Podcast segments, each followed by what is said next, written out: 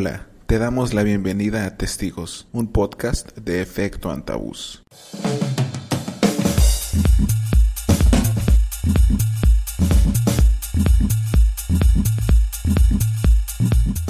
Federico, hoy estamos aquí contigo con Federico Vivanco.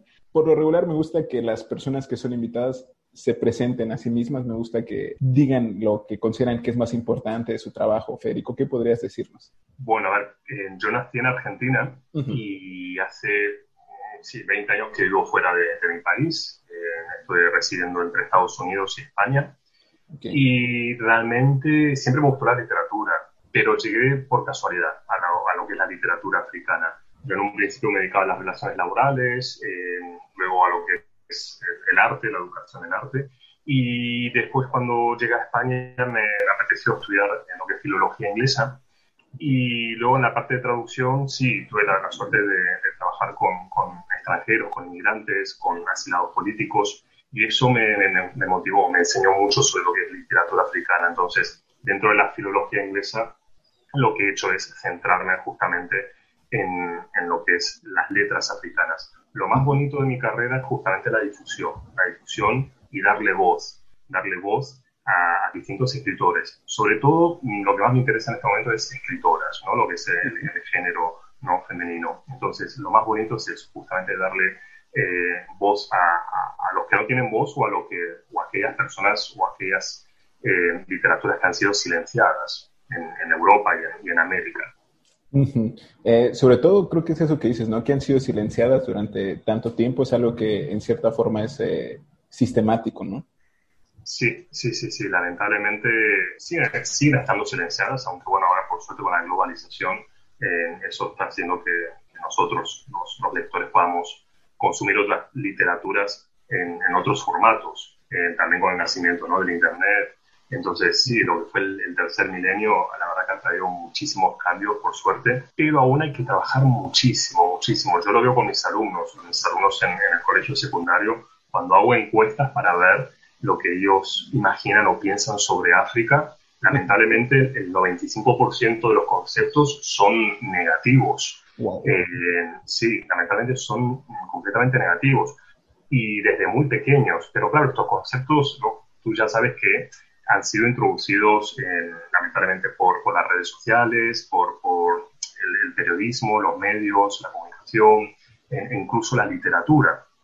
Entonces, eh, sí, lamentablemente existe un concepto y una eh, idea de África bastante, bastante errónea, equivocada. Eh, se generaliza demasiado.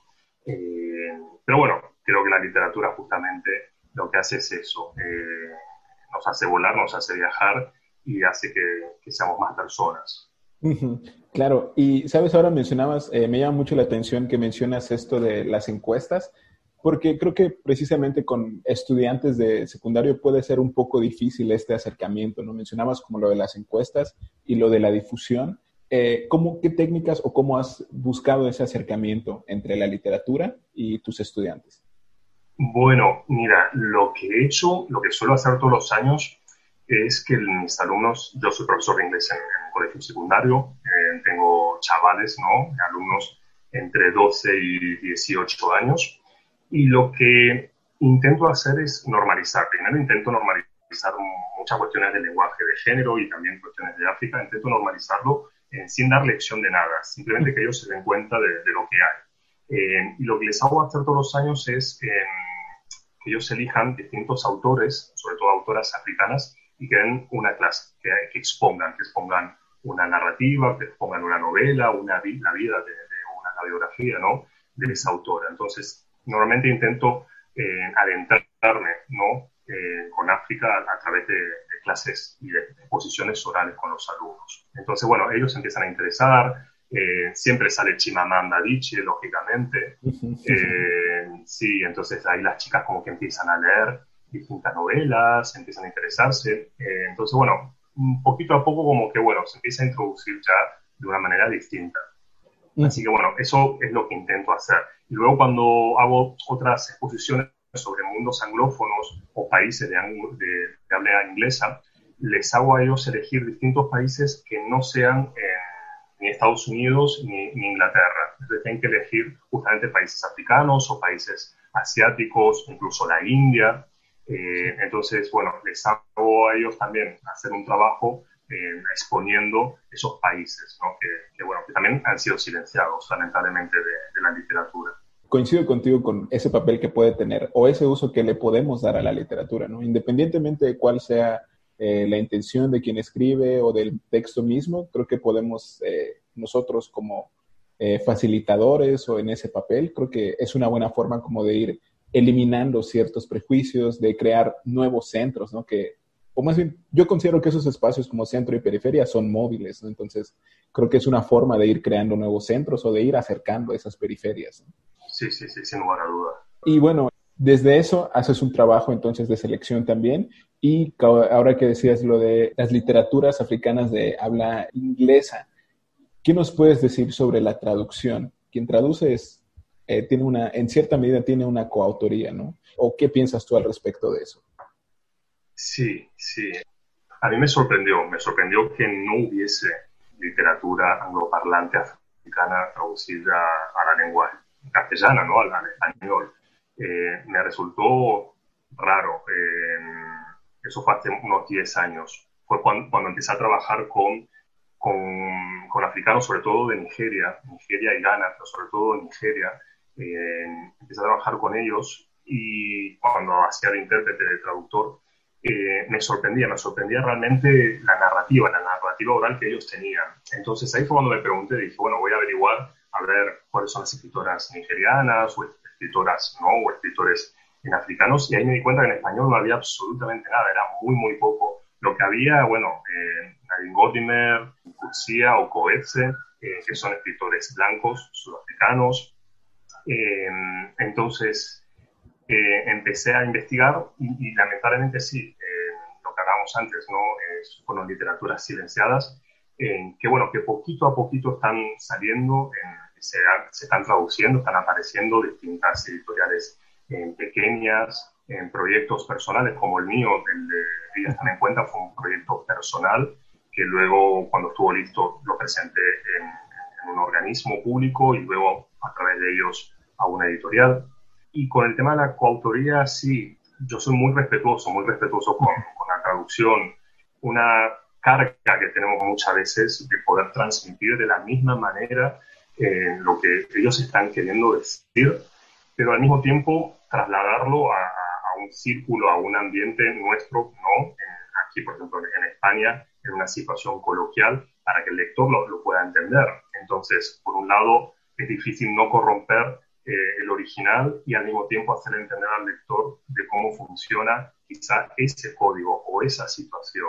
Entonces, bueno, a veces es, es difícil, pero sobre todo el, tema de, de, respetar, de respetar a, la intención, ¿no? Y las palabras eh, sobre todo los africanos, los escritores africanos, eh, que me parece excelente, es una de las cosas que más me gusta, que es el uso de, las lenguas nativas dentro de eh, la narrativa inglesa. Entonces ellos lo que son los saludos, las comidas, las tradiciones, ellos utilizan ese término, ya sea en Hausa o en Igbo o en Yosa o en Zulu, utilizan ese término. A veces ese término es traducido en un glosario o a veces tú tienes que entenderlo a través del concepto de lo que se está intentando transmitir. Entonces, bueno, me parece muy, muy interesante, pero faltan traductores. Bueno, a ver, yo creo que es al revés. Traductores sobran, lo que falta es dinero, lo que se necesita es invertir y se necesitan lectores. Sabes, me llama mucho la atención ahora que mencionas esto de cómo se incluyen como eh, el, uso de las lenguas originarias dentro de los textos en inglés y cómo esto se relaciona directamente con el contexto, ¿no? Hace poco leía eh, una entrevista con Luis Murillo Ford, el traductor de Cormac McCarthy. Ah. Parece que tradujo Meridiano de Sangre, Sutro y algunos más. Pero en particular, cuando hablaba del caso de Sutro, él mencionaba que muchos de los apodos que había en inglés dentro de la novela tenían un juego de palabras con el contexto o que era muy difícil traducirlo y que perdía el significado, ¿no? Al momento de hacer la traducción. ¿Tú te, cómo te has encontrado y cómo te has enfrentado con estas situaciones? Eh, ¿Cómo, has, ¿Cómo has abrazado estas situaciones? Claro, bueno, en la antología, por ejemplo, creo que tiene unas 120 notas de pie, de, pie de página.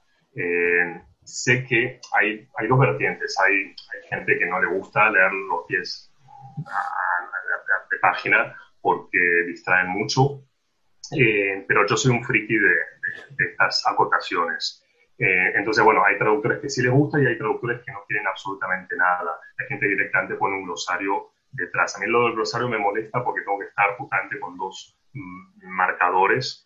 Eh, pero a mí, para mí es importante. Para mí hay muchas cosas que se nos escapan, pero sobre todo se nos escapan por ser occidentales, porque hay conceptos que, que, es normal que sale de nosotros. Eh, que, no, no, han, sido incorporados. Entonces, hay distintas cuestiones en la literatura que es importante aprenderlas. Eh, hay rituales, eh, rituales de cómo servir quizá el, té y de por qué se sirve de tres maneras.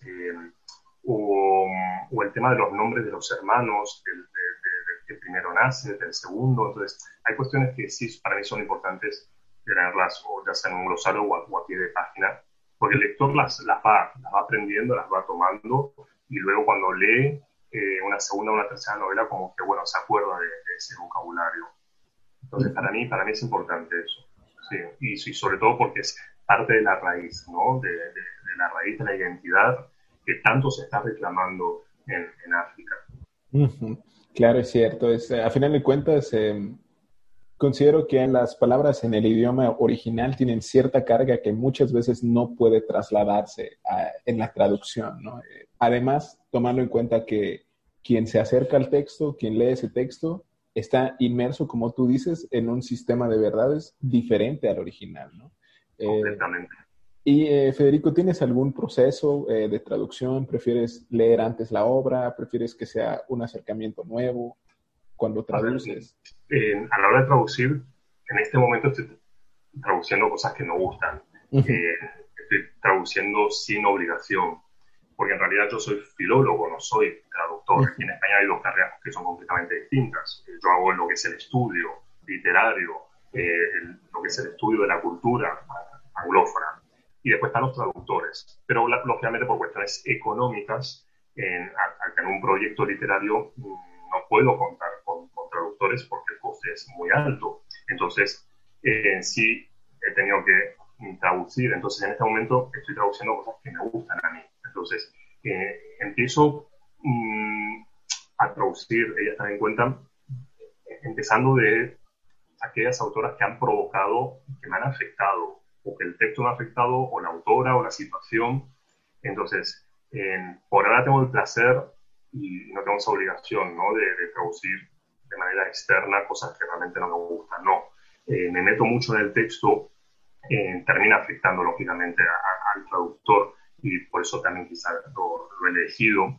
Y, bueno, y ahora también estoy traduciendo una colección de relatos de otra autora que también participa, en, ellas también cuentan, eh, que también hace muchos años leí su, su libro y me gustó y lo dejé pensando que en algún momento lo iba a traducir y bueno, llegó ese momento eh, ahora lo estoy terminando, estamos en las correcciones finales.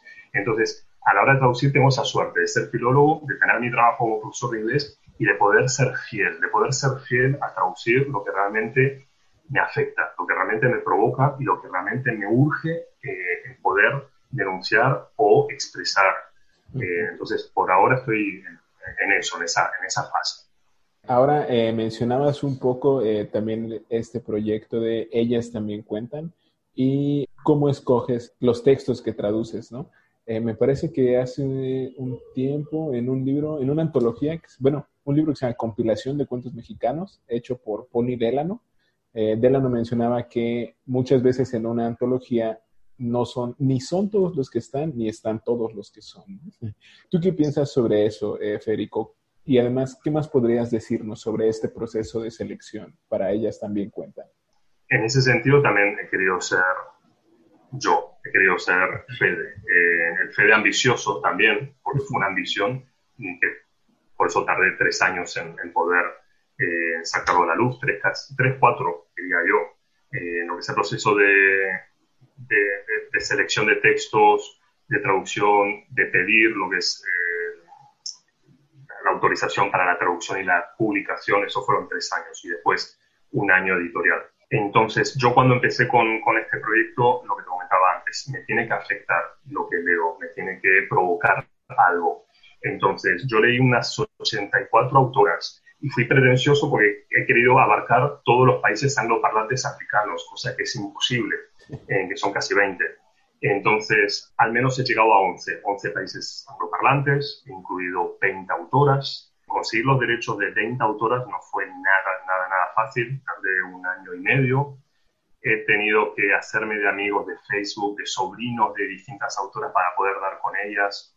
Y luego he querido incluir también eh, tres generaciones, eh, la primera, la segunda y la tercera. Incluso hay una autora de los años 20 que no está ni en la primera generación. Eh, claro, pues una de las primeras autoras. De hecho, Larissa Caselli Hayford es la primera autora, bueno, escritora en lengua crío, en lengua criolla en Sierra Leona. Entonces, por eso digo, fue un proyecto bastante ambicioso y como antólogo, claro, ser algo personal, sí he querido justamente lo que comentabas tú, ¿no? Uno quiere abarcar todo. Eh, pero bueno, creo que lo que me quedó pendiente, y siempre lo repito, es no poder haber incluido quizá una narrativa LGTB. Eso fue algo que me quedó pendiente. Tenía dos narrativas, pedí los derechos y justo las dos autoras, una estaba eh, en proyecto de traducción en una de las narrativas justo con la misma editorial que, que pude publicar yo, Baile del Sol, entonces no me pudo dar justamente esa narrativa. Otra escritora no le interesó mucho. Entonces, bueno, lamentablemente creo que lo que me quedó en cuanto a temática porque hay muchísima temática en, antología, es justamente LGTB. Así que bueno, ese es una, una, pena porque era necesario. Así que bueno, sí, es justamente ¿no? en, líneas generales intentar abarcar, abarcar porque es un continente muy, muy grande y uno como que se frustra porque no puede darle al lector todas esas visiones distintas que hay en 55 países, no en un continente, sino en 55 países. Disculpe, Fede, ¿cuál es el nombre de la eh, editorial? Baile del Sol. Baile del Sol, ok. En España es Baile del Sol y si no, Olinjoli, eh, Literatura en, México. Ok, perfecto. Mencionabas igual al inicio sobre la eh, cómo habías, te habías relacionado con diferentes campos laborales, ¿no? Como traductor y otras, haciendo otras otras cosas. ¿Cómo fue tu acercamiento a las letras de estos diferentes países? ¿Qué fue lo que te impactó? ¿Qué fue lo que decidió? ¿Cómo decidiste finalmente como, ok, esto es lo que quiero leer, esto es lo que quiero traducir, es lo que quiero acercar eh, a otras personas? Creo que es el tema de la denuncia, ¿no? De, lo que me parece injusto. Esto me resulta injusto para esta persona y nadie está saliendo a su defensa y, lamentablemente se están eh, violando sus, derechos. Entonces, eh, eso que se impune incita a mí a, querer expresarlo. Entonces, distintas situaciones en que, he vivido y he visto en Estados Unidos, también las he visto reflejadas en estas personas africanas, en, la oficina de asilo y de, refugio, donde lamentablemente tampoco se le oía a esta gente. Entonces, no quiero decir que es un trabajo humanitario, pero creo que la literatura cura, cura mucho las, las heridas. Eh, puede ser que sean heridas mías eh, del pasado, de ciertas injusticias, o directamente mm, no querer tener esas, esas impunidades en, la humanidad, en la sociedad. Y, y, es verdad que dentro de la filología, en el segundo o tercer año de carrera, yo sabía que quería hacer literatura en afroamericana, porque también me veía demasiadas injusticias en esas autoras, en la población negra y sobre todo mujer americana. Pero luego cuando di con, con, estas maravillosas personas en la oficina de asilo y de refugio, ahí fue cuando dije, no, voy a intentar hacerlo más en, lo que es la literatura negro y africana. Entonces, bueno, eh, sí, se desvirtuó un poco la, la, mi carrera, eh, pero creo que, tiene un gran porcentaje literario y un gran porcentaje de, de denuncia y también de, poder compartir estos temas, poder compartir esta literatura, estas preocupaciones, estas realidades con un círculo, un círculo amigo o con un círculo de, profesionales. Entonces, bueno, esa es más o menos la, la, cuestión. Ok, muy bien. Y bueno, ahora dando una vuelta, digamos, un poco grande, me parece que este compañero Ulises Guzmán fue quien me compartió un libro que tú le enviaste, el libro de Afrofuturos. Y me pareció bastante interesante también, ¿no? ¿Cómo, cómo llegaste a este libro, Mira, eh, yo te soy 100% sincero. Me gusta mucho la literatura, eh, pero desde, la óptica realista. Entonces, a mí lo que es la afrotopía, lo que es, bueno, más que afrotopía es el afrofuturismo, ¿no? Lo que es el afrofuturismo no es lo que más me gusta, no es muy fuerte. De hecho, el afrofuturismo y la ciencia ficción africana no me gusta. Eh, pero bueno, es importante leer todo, ¿no? Leer Shakespeare, pero también leer autores eh, no consagrados. Entonces, bueno, a mí lo que es la ficción, sobre todo la ciencia ficción y, la... Eh, no es, lo, no, es, no es, mi fuerte, como te comentaba antes. Entonces, bueno, él, cuando me contactó, sí, tenía ahí justamente esta antología, ¿no? Que, que, bueno, que se haya publicado aquí en España, eh, gracias a la editorial 2709 Books. Eh, entonces, bueno, es la primera antología así de afrofuturismo que, que salió aquí. Eh, pero bueno, a mí me gusta mucho más el, el, realismo. Pero bueno, sí, es verdad, lógicamente, que hay una ficción utópica, distópica, hay una afrotopía también dentro de las literaturas. entonces, bueno, hay que diferenciar a veces también, ¿no? Las literaturas africanas no solamente son las escritas, sino que también está la, la, literatura, oral, la que se ha eh, transmitido de generación en generación. Y hubo también gente eh, muy abocada a, transmitir esa literatura oral en, lo que es la escritura. Entonces, bueno, hay cuestiones que no, yo no le llamaría ficción, sino que son mitológicas o tradiciones eh, que sí me gustan, sí, no, no es que me vuelve loco, pero bueno, me parece que es interesante poder eh, entenderlas. Y después, claro, hay una ficción ya más contemporánea que está creada por nosotros, por el hombre, ¿no? Porque la primera, lo que es la, literatura ya oral, eh, ya son otras cuestiones que, sobre, que, salen, que salen de lo que es la creación eh, humana. Creo que ya es una cuestión de mitos y de tradiciones que son muy importantes y que vienen ya del siglo X, XI, XII. Eh, hay una literatura medieval africana también, aunque no, no se estudia, aunque lamentablemente eh, no ha sido silenciada también. justamente, mira, tengo aquí Sungyata. Sungyata es también de la literatura oral. se llama Sungyata o la epopeya mandinga, que es del siglo XII. es muy parecido al Cid cambiador. Siempre nos han obligado a estudiar el Cid en el colegio. Y hay unas similitudes, pero terribles, terribles entre este libro y el Cid, ¿no? que es anónimo. Y uno de mis proyectos es justamente investigar justamente los dos, los dos libros y poder eh, darle ¿no? una clase a mis alumnos o que ellos puedan diferenciar eh, las cuestiones medievales europeas y, las cuestiones medievales en, en Europa. Después también están eh, que acabo de terminar de leer hace también una semana, que son cuentos, cuentos iniciáticos, eh, Eul, ¿no? Eh, que son del, norte, de Mali, y esto, bueno, es de lo que es la literatura eh, oral, pero que es muy, muy fantástica y, también, bueno, esa, esa, es la parte que más me gusta. Y mm, luego hay un realismo mágico, un realismo mágico muy interesante, que me hace acordar mucho a Gabo, tenemos, por ejemplo, en Mozambique a Mia Couto, okay, eh, lo propio de la sirena, que es fantástico. Mia Couto es, es, sublime, realmente. La gente que le gusta el realismo mágico, yo no pensé que había tanto realismo mágico en África, eh, hasta que empecé a leer estos autores. Eh, luego Agualusa, José Eduardo Agualusa de Angola, también tiene algunos textos kafkianos muy, muy interesantes.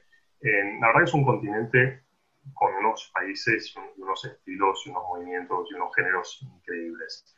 Eh, pero bueno, yo, como te comentaba antes, soy más de la, del realismo, me gusta más el realismo, pero sí de vez en cuando creo que es interesante lo que te comentaba, ¿no? Leer estos, estos libros que están más basados en la tradición, en la mitología, eh, o bueno, de vez en cuando, hace un mes terminé The Old Drift, este libro de 600 páginas, de Nawal eh, Sarpele, que es una escritora que, bueno, que ella solía escribir en realidad cuentos, narrativas, relatos de Zambia.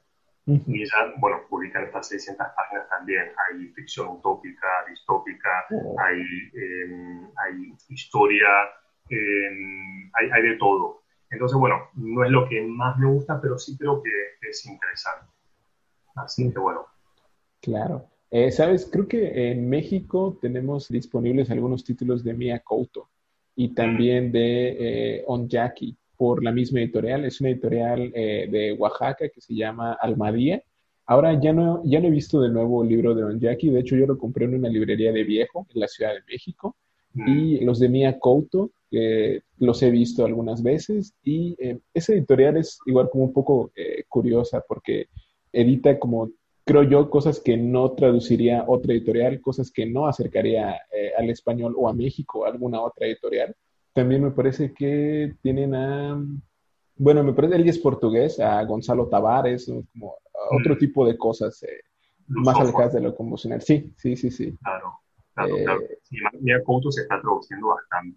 Lo que pasa es que el, otro que era Siena aquí en España lamentablemente quedó descatalogado porque, bueno, quedó eh, la, editorial. Entonces hay muchísimos libros que se han traducido pero que han quebrado las editoriales o que mm, lamentablemente no han tenido salida y, quedaron ahí, quedaron ahí hace 10 años y que son súper difíciles de conseguir y que habría que reeditarlos también.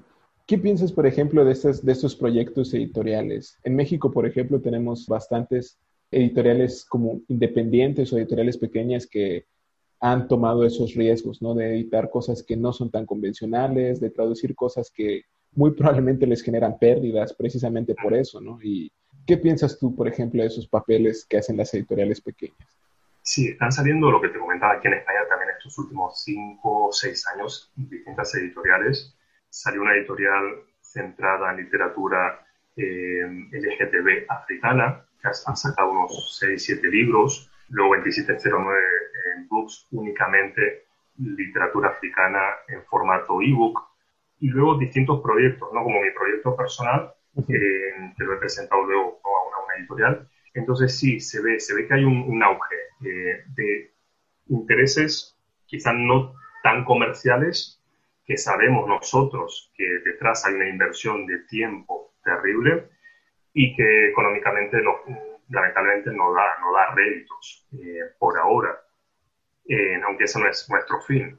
Pero bueno, sí es verdad que están surgiendo estas editoriales y están ayudando. También lo que hablamos antes del, tema del Internet, eh, el acercamiento que estamos teniendo con los autores, en las redes sociales. yo muchos libros que estoy leyendo de hecho, esta semana fue gracias a un, eh, chico de Instagram de, Nigeria que hace reseñas eh, de distintos libros. Me gustó una reseña, me compré el libro por Amazon.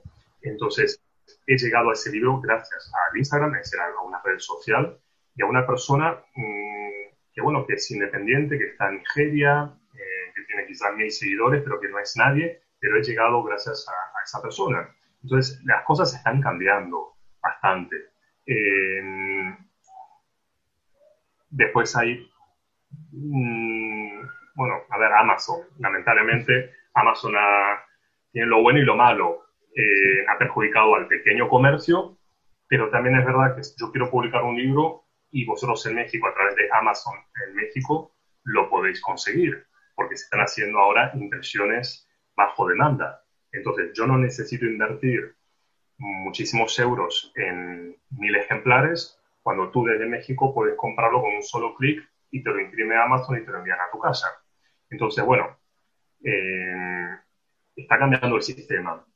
Y la próxima publicación que, haré, que posiblemente sea en noviembre, será a través de un sistema también así de crowdfunding, eh, porque quiero cambiar, quiero ver qué tal funciona y también lo que es la impresión bajo demanda, eh, que está funcionando en muchos, en muchos países, sobre todo en Centroamérica y Sudamérica. Entonces, las letras africanas, sí, en estos últimos 10 años, eh, por suerte, ha tenido más difusión por pequeñas editoriales y por el boca a boca o el boca a oído. Eh, que por grandes, grandes editoriales. Así que bueno, las cosas están cambiando, están cambiando y bueno, como todo, tiene el pro y la contra, ¿no? El Internet, el Amazon y la globalización tiene ese pro y esa contra. claro, claro, entiendo. Eh, de hecho, hace poco conocí una, editorial española, de hecho, que se llama eh, Crononauta, que precisamente hace como eh, traducciones de escritoras relacionadas con eh, ficción especulativa y otros géneros considerados periféricos, ah. eh, no únicamente africanas o afroamericanas, pero por ejemplo tienen la saga de Vinti de Corafor y también las ilustraciones, todo, todo, absolutamente todo producido. Muy cuidado. Sí, mm. así es. Y hace un rato mencionabas, Federico, al realismo mágico. Muchas veces aquí, por ejemplo, está etiquetado como realismo mágico, pero muy probablemente en otros países esté etiquetado simplemente como fantasía, ¿no? No, tiene esa parte realista, ¿no? Como digamos que por un contexto que nosotros conocemos. ¿no? Sí, lo que pasa, bueno, tú eres de México, yo nací en Argentina y hemos vivido, hemos vivido muchas cuestiones surrealistas eh, que hacen que sea más fácil para nosotros creer en un realismo mágico. Entonces, para mí la fantasía dista mucho de lo que es el realismo mágico. He tenido la suerte de, tener a, Gabriel García Márquez en, la literatura en la secundaria todos los años, eh, a Isabel Allende y a distintos escritores eh, sudamericanos. Y, la verdad que es, es, es fascinante, pero quizá tienes que ser de Sudamérica o de Centroamérica para poder entender la diferencia entre el realismo mágico y, lo que es la fantasía. Eh, porque el realismo mágico te hace dudar, te hace dudar realmente de, si eso es verdad, si, estás cerca de, esa cuestión, intentar entenderla, eh, cuestiones que están también muy arraigadas a la tierra, a las tradiciones, y lo que te decía, vista de la fantasía, que son cuestiones ideales, ¿no? Eh, que van del más allá, no sé. Yo no soy de la fantasía, pero sí del realismo mágico. Sí, claro. Tony Morrison, por ejemplo, eh, Beloved, que es fantástico. Sí, y como dices, en, eh, creo en Sudamérica hay como un, eh, hay, hay, muchísimos representantes, ¿no? Como el mismo Gabo, Felisberto Hernández, me parece igual el Centroamérica a Salarrué, México con Rulfo, ¿no? Como un gran, gran abanico, ¿no? Sí, sí, la cuna. Sí, por eso también creo que esta relación de Mia Couto y de, José Eduardo Agualusa, eh, que es la relación de Angola, Mozambique y Brasil. Entonces yo creo que mucho del realismo mágico, que, bueno, que, lógicamente son elementos africanos, muchos son también de influencia quizá de, Brasil. Así que bueno, habría que, que investigarlo también. Claro, muy bien. Eh, y bueno, ya como para ir cerrando, Federico, tú has, como mencionabas, has vivido en muchos lugares y has viajado por muchas partes, tanto como por formación académica como por otros motivos. ¿Qué papel, por ejemplo, podría jugar eh, esto dentro de tu formación literaria? Y no solo eso, sino también en América Latina también tenemos muchos escritores, ¿no? Como el mismo Gabo, ¿no? Que vivió eh, en diferentes países por otros motivos. ¿Cómo ha influido esto en tu formación literaria? Me ha abierto la cabeza. Sobre todo es eso. Eh, viajar y leer te abre la cabeza. El problema es que luego no te conformas y quieres más. Y, te vuelves más ambicioso. Eh, entonces, bueno, por un lado sí empiezas a construir un poco ¿no? esa identidad híbrida, que no eres ni de aquí ni de allá. Eh, aquí soy argentino, pero en Argentina soy español por el acento. Entonces, claro, y empiezan esas eh, dicotomías y esas cuestiones tuyas, ¿no? Personales de no querer ser de ninguna parte. Yo soy de todos y de todo, es decir, me he nutrido de, varios países. Eh, entonces, bueno, creo que, el, fin es, ser puente, quizá puente. estoy muy interesado en acercar estas letras, quizá también a, a mi tierra, a Argentina, que todavía le falta bastante en, lo que es literatura africana, en puente con, con, con, México, que la verdad que la editorial ha apostado por la antología, ha estado en varias ferias del libro, eh, tengo gente que me contacta de México, eh, que es un país maravilloso, he estado en México, he estado en, Quintana Roo y en Yucatán y es un país maravilloso. Lamento que vosotros sacasteis una, una antología en Las Voces del Arco Iris en el 2002, que tenía dos ejemplares, no lo consigo, imposible. Vosotros, en un momento, sí, eso fue la, una, la universidad, la Universidad de México de F, creo, sacó esta antología. Entonces, bueno, hubo ahí como un, comienzo en el 2002 de, poder darle difusión a las letras africanas. Y bueno, eh, no sé, creo que lo que te comentaba antes, ¿no? El tema de, ser puente, puente quizá eh, entre España y lo que es Centroamérica y Sudamérica y sobre todo, no sé, difundir, difundir eh, estas voces y, bueno, pues el, interés, ¿no? El interés de la lectura y, de tener distintas visiones. así que bueno, más o menos líneas generales sería, sería eso, ¿no? Te, abre la cabeza, te abre la cabeza y, te dan ganas de expresarte, de expresarte no solamente aquí, sino gente que comparte el mismo idioma como tú, es entenderlo. Claro. Muy bien, entonces eh, muchísimas gracias por esta conversación, Federico. gracias a ti, Jesús. gracias, a ti y a tu equipo en vuestra plataforma, así que gracias a vosotros. Sí. Muy bien, muchas gracias. Un gusto.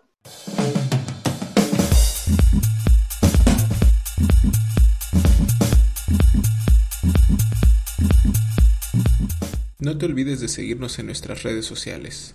Puedes encontrarnos en Facebook y en Twitter como Testigos Podcast. También puedes escribirnos al correo electrónico testigospodcast.gmail.com. Muchas gracias por estar.